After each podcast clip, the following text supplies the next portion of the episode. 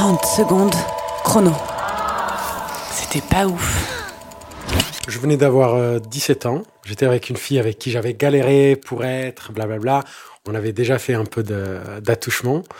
Et on partait en vacances avec des amis euh, à côté de la mer. Et euh, genre le deuxième ou troisième soir où on était en vacances, euh, ça y est, on, on essaye. et finalement, c'était pas ouf.